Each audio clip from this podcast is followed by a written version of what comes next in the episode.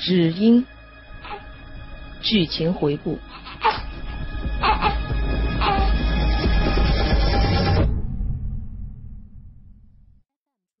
为了得到新的线索，我带领荷西来到了大唐村。欢迎你收听《只因》第十二集。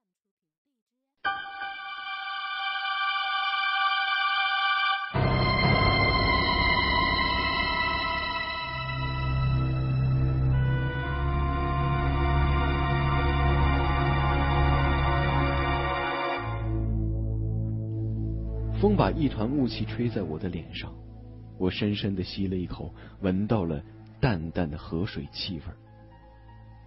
我心里这才恍然，往前不远就是一条河，河岸两边的雾气当然要重的。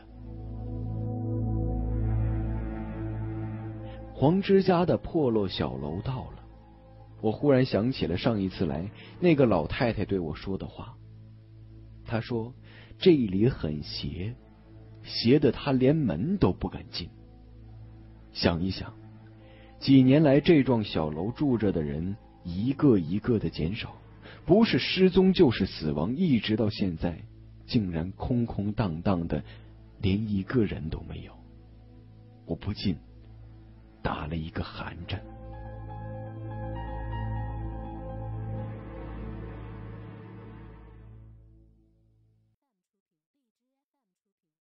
绕到黄之家的后门口，那扇坏了锁的门现在虚掩着，开了条缝，可以看见里面空空落落的储物室的一角墙壁。黄之死后的这几天里，应该还有不少人来过这儿吧？我想，基本上应该都是警察吧。村子里的人不大会来的。我并不打算进去，这不是我今天来这儿的目的。只是由于某种情绪，才牵引着我走到这里来看一看的。何西先前是一直一言不发，看我绕着这幢楼绕了一圈，问：“这就是黄之的家吧？”我点头说：“啊，咱们到别处找人聊一聊吧。嗯，我倒有个人选。”从黄之家往外走，转了个弯儿，离得老远，我就隐隐约约的看见那儿有个人影了。走得近了，那个佝偻的身子一点一点的清晰，从迷雾中显现出来。没错，我又看见了那位老太太，她坐在自家的门前，和上次一样，正在摘菜。我走到跟前。和他打了一声招呼，老太太停下手里的活，抬起头看我。这动作，这眼神儿，就和上次一般无二。什么？你说什么？他慢慢的说：“是的，我忘了，他是听不懂普通话的，就和上次见面一样。”他这样反问我。一瞬间，我恍惚有了时光逆转的错觉。在这个小村子，此刻迷幻的空间里，连时间也变得不确定起来。这奇异的错觉让我一时之间没有回过神儿来，忘了回应老太太的话。老太太眼睛略略的眯了起来，月纹从眼角中放射出去，割出许多条刻痕。哦，是你呀，那个记者。他把我认出来了，然后他把视线移到我的旁边，站的稍后面的荷西的身上。那一身警服让他的鱼尾纹立刻的又深了几分。警察，他喃喃的说了一句，把菜盆往旁边一堆，站了起来。有什么事情啊？他看着我，又把目光转向了河西。哦，大娘，是这样，嗯，是黄芝的事儿。您上次说的是看着他长大的，有些问题呢，我们想问问您。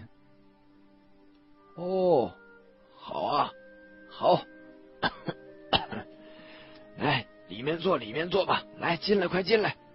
他说着，把我们迎了进去。至于警官证不警官证的，老太太根本没有想起来要看一看。对普通的老百姓来说，这一身的警皮就足够的代表了一切了。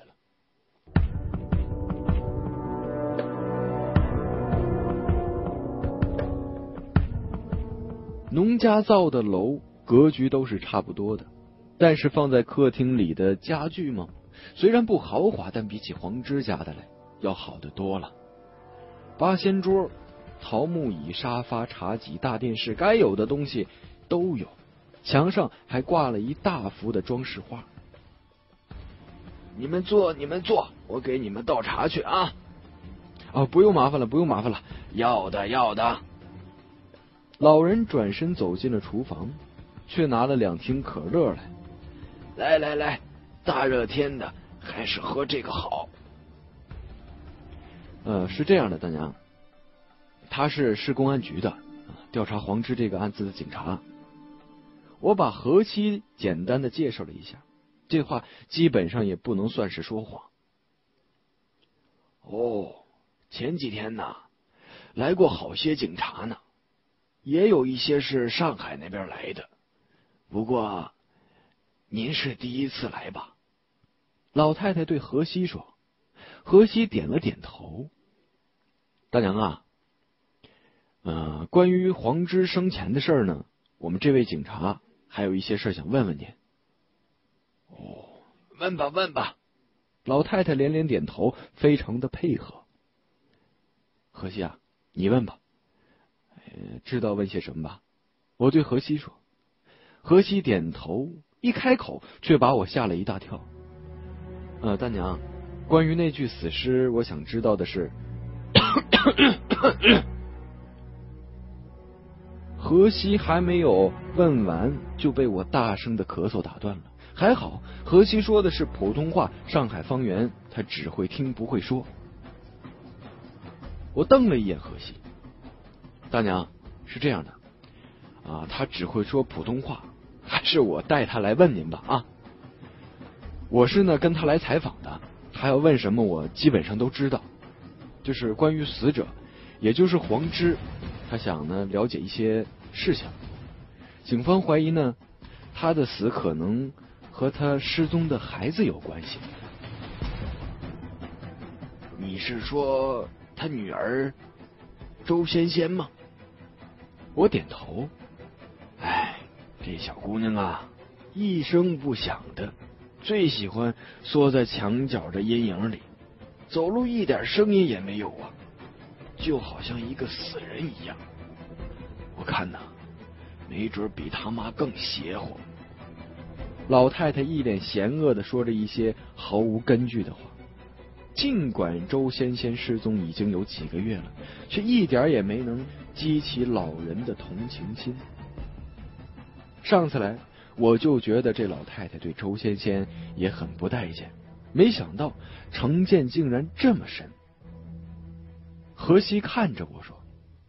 黄芝还生过其他小孩吧？我一边把何西的话用上海话转述给老太太听，一边心里在摇头。何西真是太直接了。本来我还想从周仙仙的身上慢慢的绕过来呢。没有了，三年前怀过一次，不过都流产了。所谓的流产。肯定是指生下芷英的那一次。呃，除了这个之外呢，还有没有怀过孕的？您好好想一想，这对我们破案是非常重要的。老太太不加思索的就立刻摇了摇头，肯定没有了。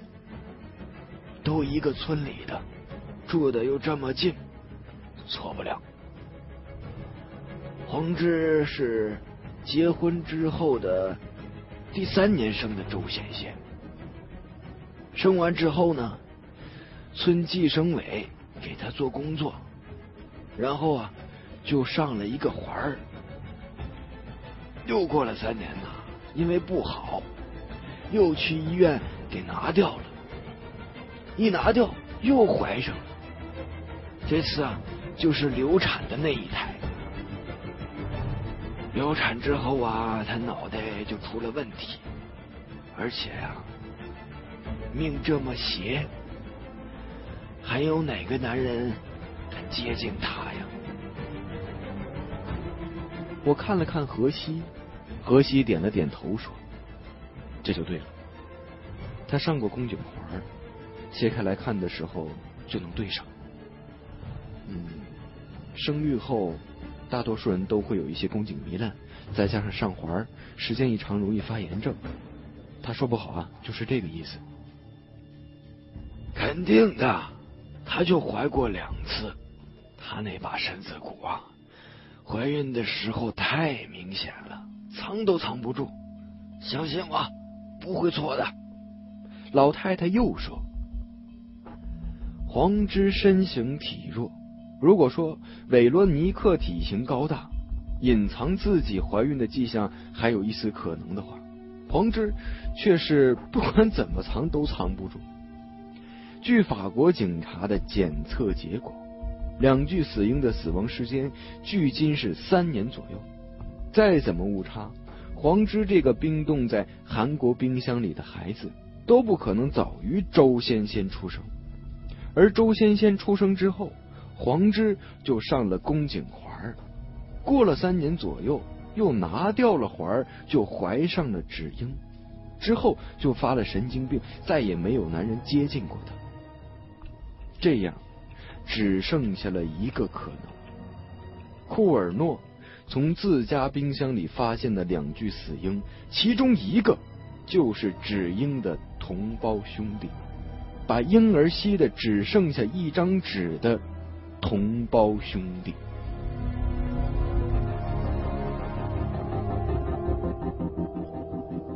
三年前黄之在医院里说的那些话，竟然是真的。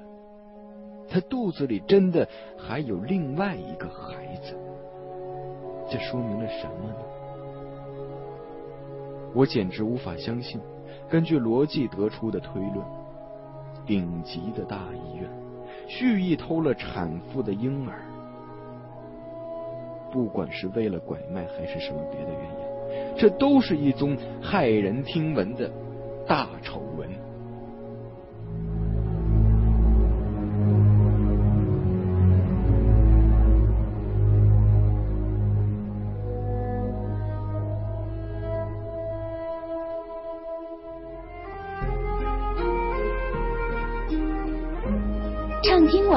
有时候聆听也是一种力量。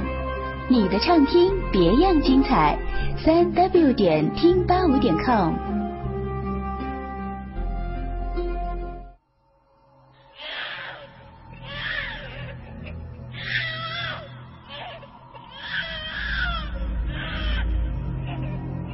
拿多作品，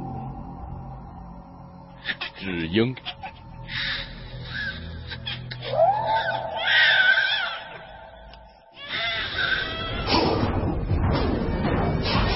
本故事由季达章播讲。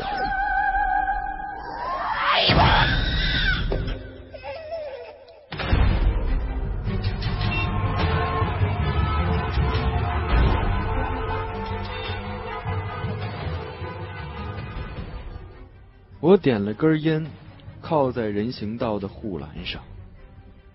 烟是在附近便利店里买的，打火机也是。我这个人很少抽烟，只有在某些时刻里才抽几支。比如说事情棘手难办的时候。此刻，在我的背后隔着一条并不宽阔的马路，就是上海市某第一妇婴保健医院的正门。许多人正在那里进进出出，其中相当一部分都是挺着大肚子的孕妇。我在这里已经很久了，看着周围这些各色打扮、席地而坐卖饰品的小贩们，是什么信号让他们在城管到来之前的一分钟一哄而散呢？而后再三三两两的陆续回巢呢？黄芝在上海医院里生下的孩子，被发现死在了韩国首尔的冰箱里。已经认罪的韦罗尼克在隐藏着什么？还是他根本就是压力下精神失常、胡说八道了呢？不过，就算他精神不正常，也无法解释为什么黄芝的孩子就会跑到他那里去。难道韦罗尼克杀了自己的小孩还不够，还想要贩卖婴儿？然后来杀着玩吗？以满足他变态的心理吗？要是这样的话，他都已经认罪了，为什么不一起认下来呢？还有，婴儿身上有长期的爬行留下的反常痕迹是怎么来的？这种痕迹会不会和他在母体里吸收同胞兄弟这种行为有关呢？或者说，有其他更为神秘的原因吗？我相信，钥匙就在前面的医院里。只要能从第一妇婴医院找出线头来，那么我再顺藤摸瓜就能搞清楚一切。还是和从前一样，利用记者身份的便利来查吗？但这好像……在第一妇婴医院里行不通啊！我能找出合适的理由来向医院要求调阅三年前病人病历和其他所需的资料吗？向各个相关人员询问三年前的事情，这还叫新闻吗？而且这不是某一个人的问题，往小里说，也是有一批在医院里具备相当影响力的人。他们共同谋策进行，才能做到滴水不漏。那么，这些人会让我这一个记者看到任何可能暴露真相的材料吗？要是能想出完美的答案，我也就不会在这里徘徊许久了。但到如今，既然想不出完美的方案来，那就不他妈的想了。我把烟头掐灭，往第一妇婴医院里走。像这么一个无从下手的地方，就让我像一个莽汉一样去硬碰硬一次，看看到底会碰出些什么来。至少可以观察一下，有哪些人的反应比较可疑。嗯，就这么办。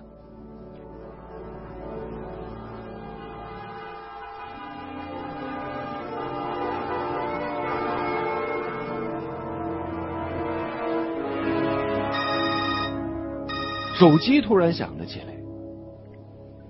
你在哪儿呢？这么干脆的语气，就只有河西了。哦，我在长乐路上。长乐路？你在医院呢？嗯，对。你等着，我一会儿就到啊。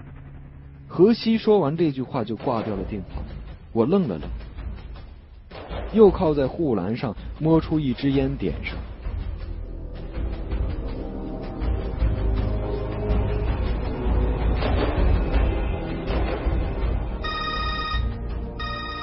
十五分钟后，我又接到了河西的电话。人呢？他问出这么两个字的时候，一辆警车在我面前驶过，拐进了第一妇婴医院的大门。等我疾步走进医院，一身警服的河西已经站在了门诊的大门前。你怎么来了？我告诉你啊，这里可不比大塘村，想靠一张过期的警官证想蒙混过关。不太可能，纳多呀，你是为了查芷英来的吧？何西反问道。呃，是是啊，怎么了？那就进去吧。何西说完就走，甩给我一个背影，把我恨得牙直痒痒。把话说的清清楚楚一点，你会死吗？这种风格还真他妈的对我的胃口啊！你傻站着干什么呀？啊，哦哦哦，来来来。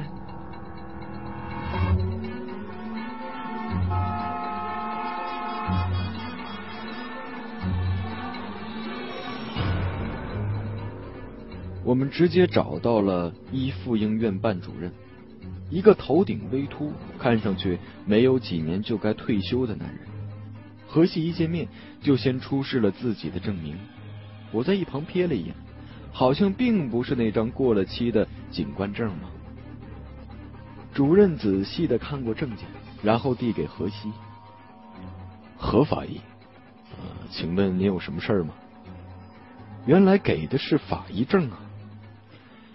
嗯，有一宗谋杀案，需要贵院的协助。死者在三年前呢，曾经入院过一段时间。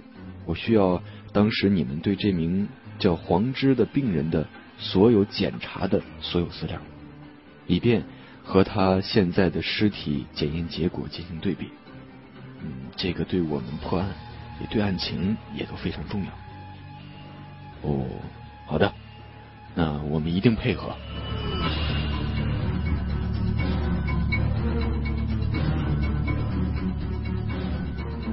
我是季大章，这里是只因的第十二集，感谢你的收听。